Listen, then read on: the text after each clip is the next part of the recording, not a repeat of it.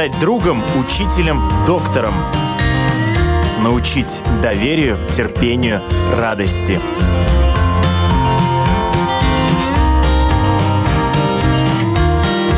Школа для родителей на Латвийском радио 4.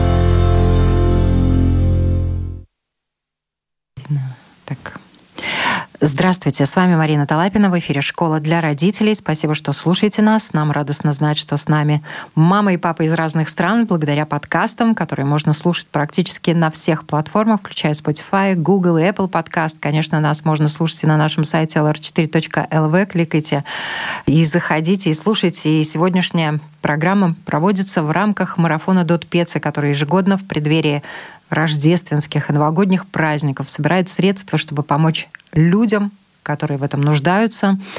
В этом году благотворительный марафон «Дот Пеца» в знак солидарности с украинским народом призывает поддержать украинских детей, приехавших в Латвию.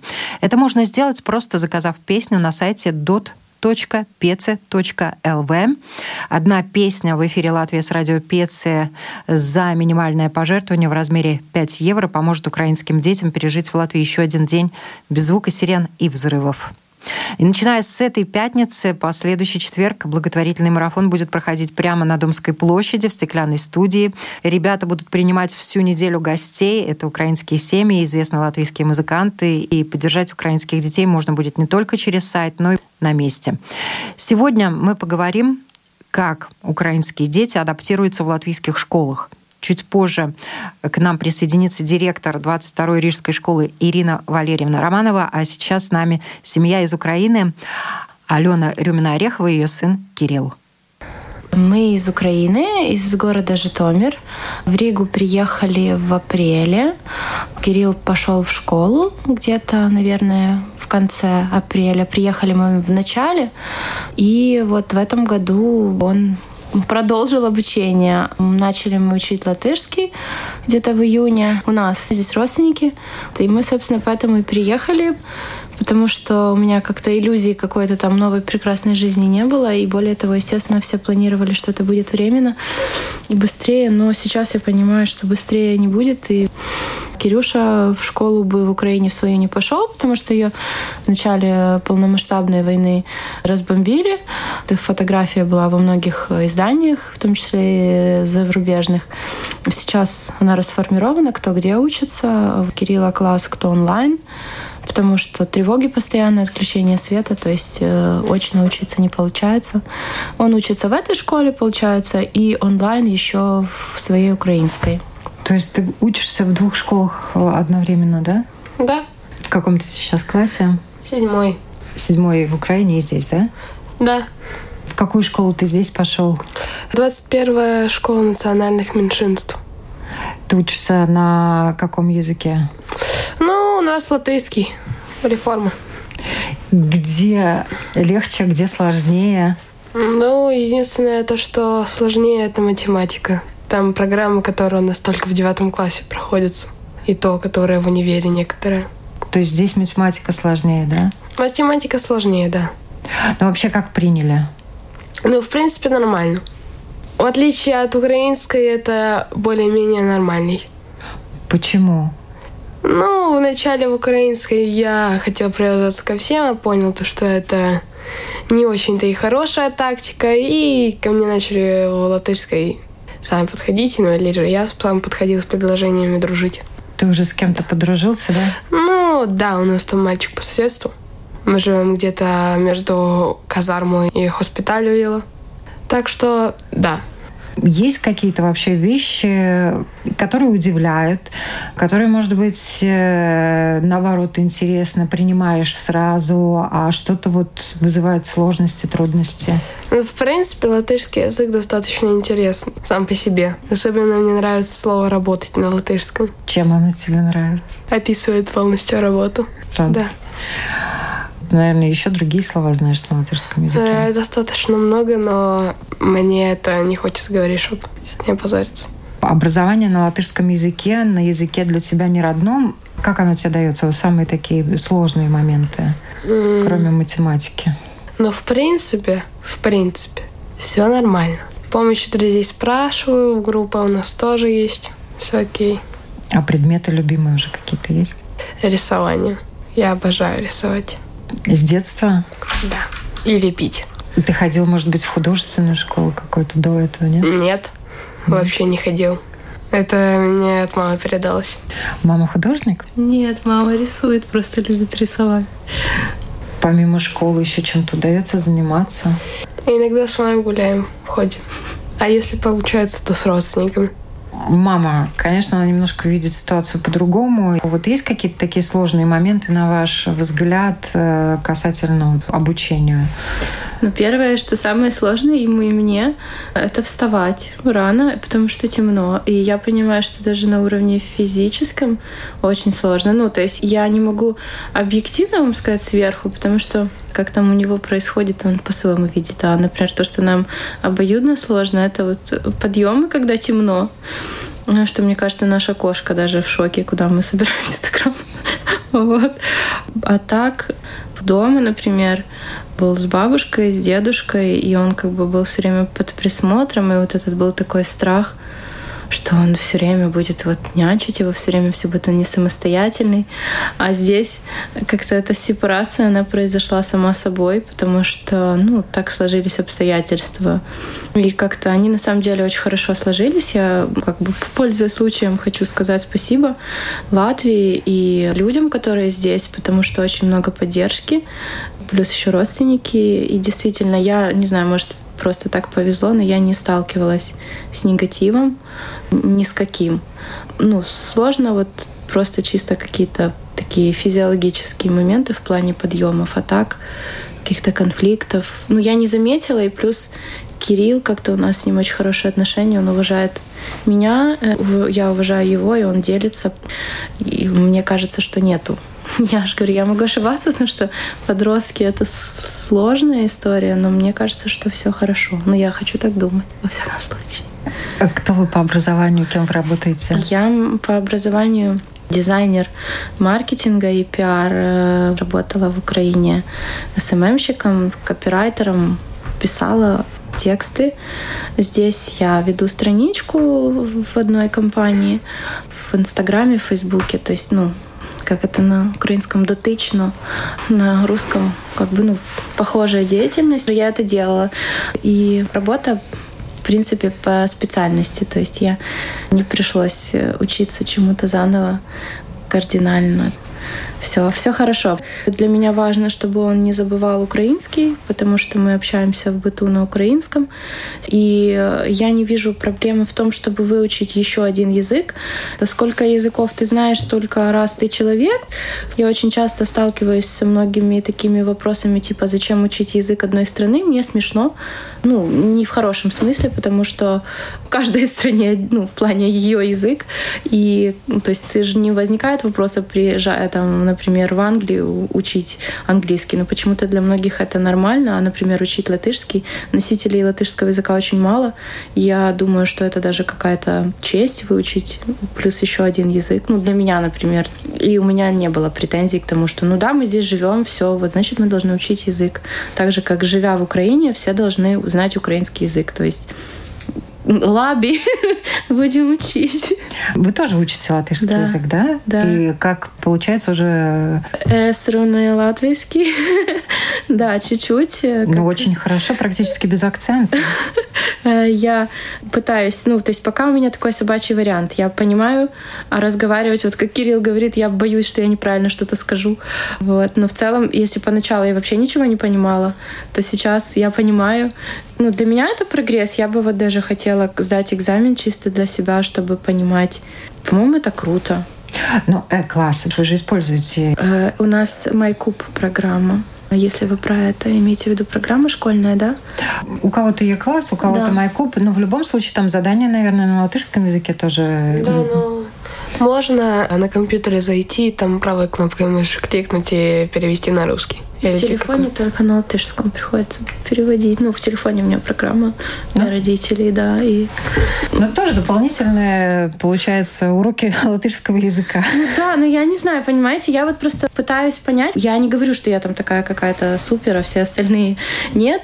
Я просто к тому, что у меня это не вызывает ни возмущения, ни сложностей, потому что, ну, вот mm. все, это данность, мы приехали в другую страну, мы э, Сложности не про язык.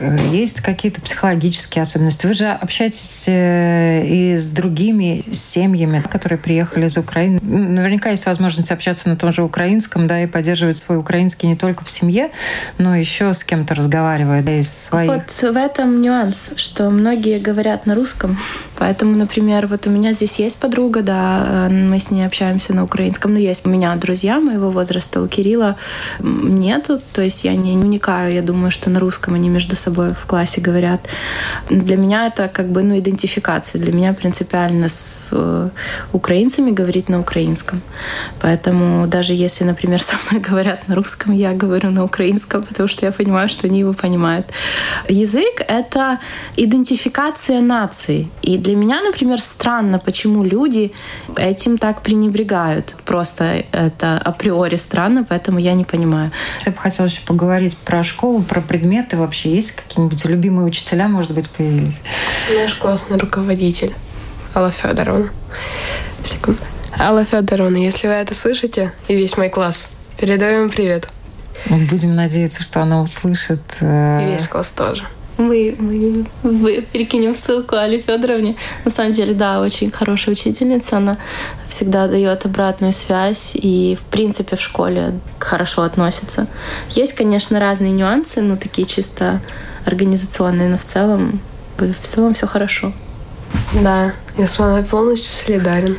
Какие нюансы? Ну, как, например, там э, просто у Кирилла есть вопросы по здоровью, например, там со школой, то есть у него любые вирусные инфекции, у него как бы переходят в астматические. То есть у него был бронхит, а в Украине после сидения определенное время уже там ну, в убежище из-за влажности у него как бы обострилась уже астма, и уже когда сюда приехал, три недели мы лечили пневмонию. Поэтому сейчас на физкультуре могут быть нюансы. Но в целом я думаю, что это... Я надеюсь, что он перерастет. Теперь я хожу с ингалятором. У нас в школах э, достаточно чувствительно к этому относятся. Если ребенку нельзя посещать лишний раз физкультуру или еще что-то, то ему нельзя, и никто его не будет за это ругать. Ну, Тогда да, не требуется я, от него, чтобы он сдавал я физкультуру. Я просто, да, я поэтому и думаю, что это какая-то проблема в коммуникации. У меня, например, ну, думаю, что есть моменты, которые можно обсуждать. У меня даже есть история с этой физкультурой. Примерно она где-то была вчера, да. Я только недавно переболел и до сих пор болею. Выздоравливаешь. Выздоравливаю. И я сказала учительнице то, что мне нельзя бегать. У нее была такая саркастичная улыбка, и она прям как вулкан воспалала из-за того, что «А почему это ты не бегаешь?» А? Ну, я думаю, что это Но она поняла, фактор. правда, скрипя зубами, сказала. То, что можешь походить вокруг стадиона. Ну, то есть тебе все равно приходится ходить на физкультуру, да, несмотря на да. такие нюансы? И форму надевать. Ну, опять же, я не вижу в этом проблемы. Походить вокруг стадиона можно. Ну, это даже полезно, наверное, да. да? Тем более, я не сказала, что тебе нельзя ходить вокруг стадиона. Просто нельзя бегать, чтобы не было приступа. А ходить вокруг стадиона... Поэтому учительница э, в чем-то, Кирилл, права. Ну, поэтому она и права. Сори. Не, ну в том, что походить возле стадиона, она ходить, права. да, надо, надо ходить. А бегать не надо. Ну, так что есть, есть нюансы, знаешь, говорю, я думаю, что они решаемы, и все люди умеют разговаривать. Большинство вопросов решаются ртом и ушами. Ты поддерживаешь отношения с своими одноклассниками? Лишь с одним. Моим лучшим другом Денисом, который сейчас в Польше. Разъехались в разные страны, да? Да, но поддерживаем связь до сих пор. 81 класса. А обучение онлайн у вас есть возможность общаться с одноклассниками? С некоторыми у нас есть группа седьмая, там, где скидывают домашку, решение на домашку, ссылки. В общем, ГДЗ онлайн. Вопрос маме сразу. Такой двойной получается обучение Double School. Одна онлайн, одна офлайн. В плане нагрузки нормально справляетесь или так целенаправленно держите планку Вы знаете, я вам скажу так, что я, я плохая мать. Я не могу сказать, что я очень сильно контролирую эти моменты. Ну, кое-что, понятно, там табель подписать, ну, я ему говорю, что у тебя такие-то задания, ты должен их сделать. Я выросла, когда меня контролировали, впоследствии дальше я уже училась сама. Сейчас другие времена, другие дети. Я думаю, что все-таки нужно давать больше пространства.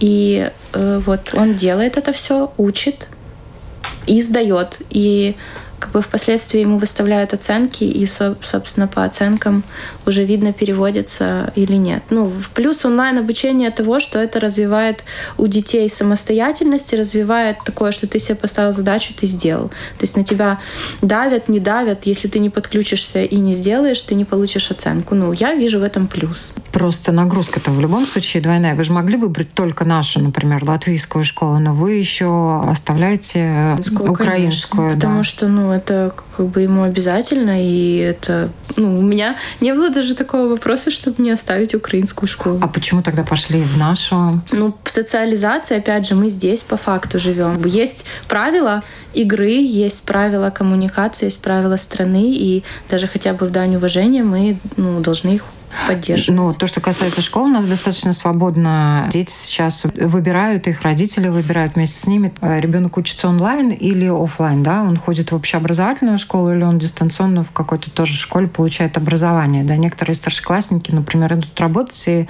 онлайн. уходят на онлайн. Mm-hmm. Вот. Но у них одна школа при да. этом, да? У вас, получается, две школы, и ты же наверняка, мне кажется, что успеваешь и в нашей школе, в латвийской. Да, но усталость он приходит. Спит в автобусе. Только что ехали, он спал в автобусе. Это да. Вот такая двойная нагрузка. Я понимаю, что, судя по маме, мама у тебя демократ, и все решения вы принимаете вместе. Это был твой осознанный выбор две школы, да? Да, и нагрузка, соответственно. Ну, конечно, есть после школы и после некоторых онлайн-деталей пошпилить в игры. Но это святое. Онлайн-обучение у вас происходит, э, вы можете время выбирать, да? Не, не совсем. Там у нас был момент перед началом учебного года, что был такой вариант, что его надо было забирать, ну, то есть выбирать одну школу, либо переводить на индивидуальное. То есть у него чтобы там внести ясность. У него формат не он со всеми детьми учится, у него индивидуальное обучение. То есть учителя под него подбирают время, и он там консультация, например, по истории Украины, и он сдает экзамен по истории. То есть, чтобы mm-hmm. Перевести и чтобы не терять квалификацию и место, назовем это так. Потому что школу отстроят, все будет хорошо, это понятно. Поэтому надо на лучшее надеяться. Ну, будет на футуристической с летающими лифтами. Да, будет футуристическая с лифтами. Поэтому... Ты хотела бы такую школу, да? Да, мне лень ходить по лестницам. Вот, и бегать вокруг школы, это я уже поняла. Понятно, что не просто взять все поменять, причем ну, в таком подвижном состоянии находиться. Естественно, вы хотите вернуться. Минусы и плюсы вообще этой ситуации, в которой оказался Кирилл как школьник. Конечно, это не, как мне многие говорили здесь, э, вот мы тоже там эмигрировали. Иммиграция — это осознанный выбор. Ты взвешиваешься за и против, принимаешь решение и меняешь. У нас не было желания, ну то есть была возможность переехать там во Францию несколько лет назад. Кирилл, я как-то взяла до уваги его думку сейчас, приняла во внимание его мнение, и как бы он сказал, мне нравится Украина, я люблю, остался. То есть мы не хотели переезжать, естественно. Так сложились обстоятельства, что мы здесь. Можно, конечно, рефлексировать, плакать, страдать. Этот этап тоже был, естественно, мы там не супер люди, э, каждый по-своему переживал. Мы ходили к психологу, и я, и Кирилл, я хожу, ну вот я закончила позже, Кирилл раньше. Уже принимаешь эту ситуацию, он ее принял, и сейчас получает ну, связи. То есть я вижу плюс в том, что он получит новые знания, новые умения. Без негатива сама ситуация. Там война, ну, это, мне кажется, глобальный фактор. И что-то сказать, что его перевесит, Нету такого. Ну, то есть это тотально плохо. И я бы, наверное, даже не стала сравнивать. И даже не хотела бы, наверное, концентрироваться. Потому что я своими мыслями никак на это не повлияю. А из плюсов, ну, новый опыт, новые знания, новые умения. Мы стали сильнее эмоционально, морально. И плюс э, познакомились с новыми людьми, научились делать что-то новое. Выросли. Знаете, есть я просто хочу сказать эту фразу, что если в жизни не было тяжелого опыта, то его нужно купить за очень большие деньги. Вот можем сказать, что у нас есть очень хороший опыт. Есть что добавить? Э, из плюсов могу добавить то, что здесь э, я понял то, что надо быть более самостоятельным. Когда ты вырастешь, к тебе никто не придет. Надо быть таким серьезным. И я начал готовить. Да, Кирилл сам готовит еду, готовит мне. Спасибо вам большое.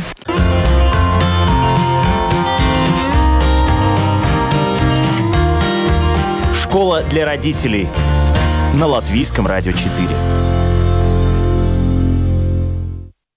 Сейчас с нами на связи директор 22-й Рижской школы Ирина Валерьевна Романова. Здравствуйте. Здравствуйте. Сколько украинских ребят э, в каких классах учатся в вашей школе? В нашей школе учатся 63 ребенка из Украины. И учатся они с первого по шестой класс, в восьмом, девятом классе, в десятом, одиннадцатом и двенадцатом. Как им дается наша программа обучения, как они адаптируются? На самом деле очень по-разному. И это зависит и от возраста, и от мотивации. Например, в 11 классе учится парень, который приехал из Украины в конце марта этого года начал учиться ну, по той программе, которая у нас была за лето. Усиленно занимался латышским языком с нашими преподавателями. И сейчас у него уровень, хороший уровень А2, даже Б1. Он свободно говорит по-латышски, он понимает то, что он делает. Э, вот неделю назад участвовал на городской олимпиаде по истории и показывает очень хорошие результаты. Но он реально мотивирован э, учиться. И в конце прошлого учебного года он уходил на каникулы с мыслью «я докажу, что я способен учиться в Латвии, и я буду самым хорошим учеником». Достаточно неплохо идут дела у ребят, которые учатся в первом классе и обучаются по латышской программе, потому что в первом классе все завязано на игровых методах. И, ну, наверное, этим детям играя легче научиться. Сложнее идет, конечно, в пятых, шестых классах, э, где вступает в силу подростковый возраст, и очень много значит именно мотивация учиться. И не всегда мотивация высокая у этих ребят, и не всегда у них получается так хорошо. И им действительно сложно учиться. Пятым, шестым классом очень сложно учиться. Достаточно неплохо показали себя мальчик и девочка из Украины, которые учатся в девятом классе. Они приехали только осенью этого учебного года, но мне нравится их настрой, насколько они включаются в урок, насколько они ищут способы, как они могут перевести материал с латышского языка себе на русский или на украинский язык. Плюс эти ребята занимаются не только у нас в школе, они в первой половине дня учатся в школе в латвийской, а во второй половине дня они учатся в онлайн-школе в Украине. Конечно, дети должны учиться, и после Второй мировой войны дети, которые не могли это делать в эвакуации, находясь по другим причинам, а потом добирали это уже в вечерних школах, ну и в простых, конечно, просто учились в классах с детьми помладше. Естественно, добирали знания, как могли, и я ни в коем случае не хочу сравнивать даже эти все ситуации. Это было другое время, другая трагедия. Мой вопрос в следующем. Вот украинские дети, э, как вы уже упомянули, сейчас учатся не только в наших школах и в других школах стран Европы, но и продолжают обучение со своими украинскими учителями онлайн. И в Латвии около пяти тысяч таких ребят, которые продолжают обучение в школах Украины онлайн и у нас учатся. Это, безусловно, дополнительная нагрузка. Вот э, на ваш взгляд, насколько она оправдана и необходима этим детям? Вы знаете, это все зависит от того, какие планы у данной семьи на будущее. Если семья планирует возвращаться назад в Украину, то да, я сказала бы, это оправдано потому что украинская программа, она несколько отличается от латвийской программы. Там раньше на год начинают изучать физику, химию, и дети идут вперед И, скажем, ребята, которые учатся у нас в девятом классе, они всю программу физики и всю программу химии, нашу латвийскую за восьмой-девятый класс, они уже прошли. И они повторяют, они на этих предметах изучают язык больше, нежели физику и нежели химию. Но они идут вперед по своей украинской программе. Если семья планирует возвращаться назад в Украину, они не теряют язык украинский, потому что обучение в Украине идет на украинском языке. Они не теряют свои знания, и это важно. Да, это нагрузка, но я на самом деле преклоняюсь перед семьями и перед детьми, которые выбрали именно этот путь. Для них это дается тяжело, но они очень большие молодцы. Э, вы уже тоже упоминали и про сложности с латышским языком, и, возможно, другие сложности, потому что подростковый период, пубертат и так далее, проблемы с мотивацией. Э, пришлось что-то предпринимать, чтобы ребятам было легче адаптироваться? Знаете, мы находимся в ситуации, когда до сих пор мы реализовывали программы нацменьшинств. Допустим, примерно первые шестые классы 50 на 50 процентов преподавания на русском языке и на латышском языке. Теперь те классы, в которых э, интегрированы детки из Украины, мы же были вынуждены и обязаны лицензировать программу обучения на латышском языке или программу, по которым учатся ученики в школах с латышским языком обучения. И, собственно, для наших ребят это плюс, потому что в основном предмет преподается сейчас на латышском языке.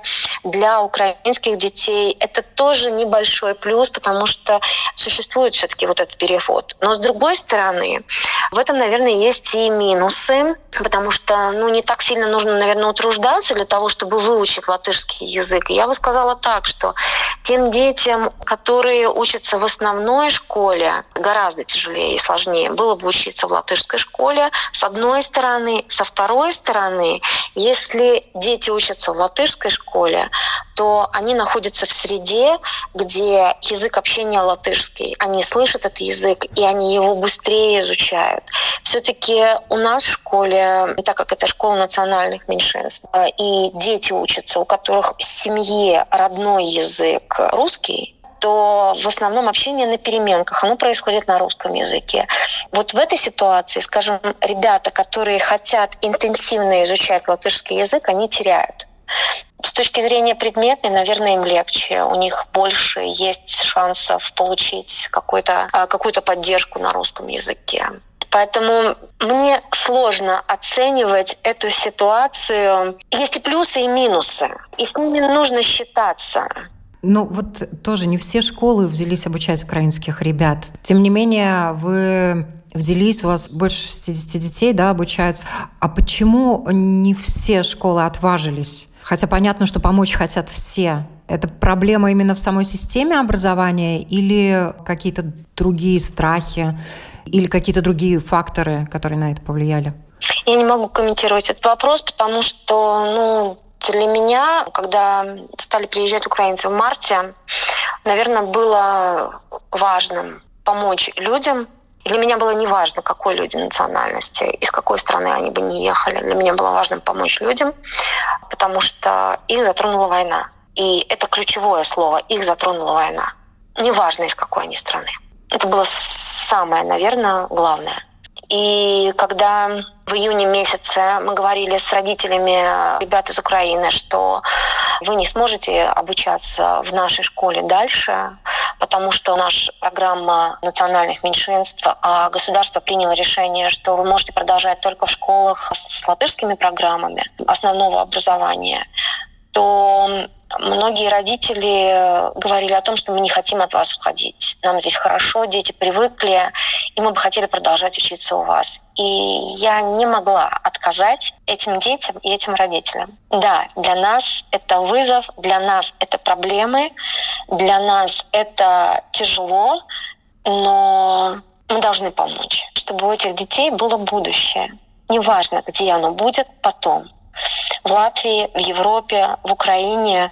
Должны помочь им сейчас справиться с той ситуацией, в которой они оказались, и сделать все, что мы можем. Это моя позиция. Поэтому мне, наверное, сложно комментировать, почему другие школы берут или не берут. украинцев. Со стороны Министерства образования препон не было для того, чтобы дети продолжили у вас обучение, правильно я понимаю? Перепон только один. То есть мы не можем реализовывать программу нас меньшинств в том классе, в котором учатся дети из Украины. По сути дела, мы раньше переходим на реализацию программы на латышском языке практически во всех классах, в которых учатся дети из Украины.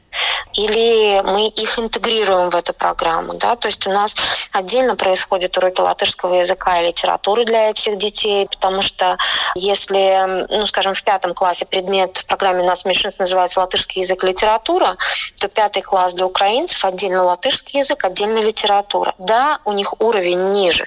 И в этой ситуации мне проще, наверное, вот отделить вот эту группу 9 человек и оставить группу 21 э, ребят из Латвии, которые учат, изучают предмет латышский язык и литература, а украинцы только латышский язык и только литературу, потому что они учатся грамматике, учатся писать, учатся алфавиту, выполняют свой словарь словарный запас, учится читать на литературе. И это не тот уровень для пятого класса должен был бы быть в латышской программе. То есть для них, для всех мы прописываем индивидуальные результаты, которых они должны достичь. Да, это бумажная волокита, но у них изучение латышского языка и литературы в этой ситуации происходит интенсивнее в этой маленькой группе, да, в которой они учатся. У нас есть первый класс. Первый класс, который идет по латышской программе. И вот там действительно детки украинцы уже сейчас я заменяла преподавателя математики, когда она болела. Они считают по-латышски, они называют компоненты действия по-латышски. Им немножко нужно рассказать, как происходят эти компоненты действия, что это такое. И здесь мы переходим на русский язык, потому что в основном детки из русскоязычных семей подобрались, ну, я имею в виду из Украины. Но в то же самое время я понимаю, что эти дети в любой момент могут вернуться назад. И мы, улыбаясь, но мы даем им украинскую терминологию для того, чтобы они понимали, куда они вернутся, как это будет по-украински. Да, не только по-латышски, но и по-украински, чтобы это давали. И наши дети, которые учатся в латышской программе, тоже проблемы и сложности. И мы понимаем, что они идут медленнее, чем дети, которые учатся на родном языке, потому что в семье по-латышски не говорят. Или говорят, но говорят очень мало. Я имею в виду детей из Латвии учатся в нашей школе. Поэтому школа остается единственным местом, где происходит обучение на латышском языке.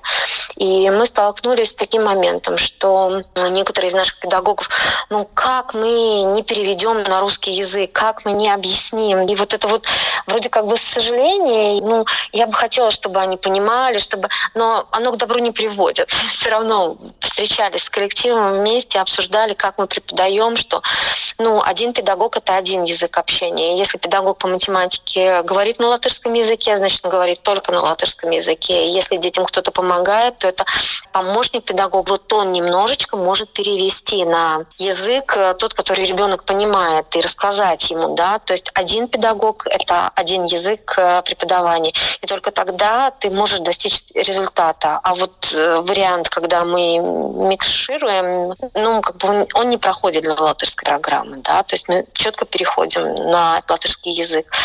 А второй момент, с которым мы столкнулись, это во всех классах, в которых учатся дети из Украины, мы стараемся ставить второго педагога. И в этой ситуации нам очень помогают коллеги из Украины, преподаватель начальной школы, который преподает, которые видят, какие действия производятся на доске, и даже если она не знает латышского языка, она не знает латышского языка, да, проговаривая перед уроком с коллегой, о чем будет урок и так далее, она понимает по ходу действия, что происходит, как происходит, и детям из Украины она может объяснить это на доступном им языке. И очень важно, чтобы вот этот второй педагог помогал этим детям включаться в жизнь. Да? У нас точно так же в третьих классах в одном-третьем классе в основном дети из Украины учатся коллеги, которые преподают, они преподают опять-таки на латышском языке, и педагог из Украины помогает перевести какие-то моменты на украинский язык и помочь этим детям. У нас есть одна преподаватель украинского языка и литературы, она факультативы ведет украинского языка и литературы, и все дети, начиная с первого по шестой класс, они получают этот факультатив украинского языка и литературы и не забывают ту речь, на которой они в Украине говорят говорили. И на самом деле я очень благодарна коллегам-украинцам, которые работают в нашей школе, потому что они очень поддерживают. Они поддерживают и наших детей, и поддерживают своих детей, и это очень-очень здорово. Для украинских ребят организуют помощь психологов, вещами помогают. Есть помощь, организованная на уровне государства. Есть добровольцы, которые сами помогают. Вы видите детей, вы и ваши учителя с ними плотно общаетесь. Вот в чем они нуждаются больше всего? Знаете, я думаю, что сейчас поддержки в заботе, ну, в такой разумной заботе не жалеть, ни в коем случае не жалеть, а поддержать, справиться с трудностями, поддержать, справиться с тем, что происходит э, в этой ситуации. Найти себя, помочь решить проблемы. И это самое важное и главное. Я напоминаю, на вопрос Латвийского радио 4 отвечала директор 22-й Рижской школы Ирина Валерьевна Романова. И сегодняшняя программа проводится в рамках марафона «Дот Пецы», который ежегодно в преддверии рождественских и новогодних праздников собирает средства, чтобы помочь людям, которые в этом нуждаются. В этом году благотворительный марафон «Дот Пецы» в знак солидарности с украинским народом призывает поддержать украинских детей, приехавших в Латвию. Это можно сделать просто заказав песню на сайте dot www.peci.lv. Одна песня в эфире Латвия с радио Пецы за минимальное пожертвование в размере 5 евро поможет украинским детям пережить в Латвии еще один день без звука сирен и взрывов. Начиная с этой пятницы по следующий четверг благотворительный марафон будет проходить прямо здесь, на Домской площади, в стеклянной студии. Все, кто придет сюда, увидит, как диджеи, не покидая стеклянную студию, работают в прямом эфире Ребята будут принимать гостей. Это украинские семьи, известные латвийские музыканты. Их всех можно будет увидеть просто гуляя по Старой Риге. И, естественно, поддержать украинских детей можно будет не только через сайт, но и прямо здесь, на месте. Всем хорошего дня. Берегите себя и своих близких. С вами была Марина Талапина.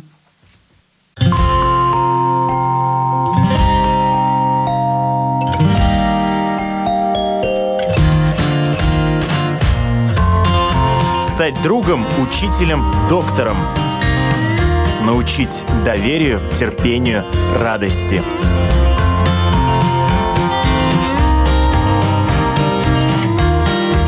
Школа для родителей на Латвийском радио 4.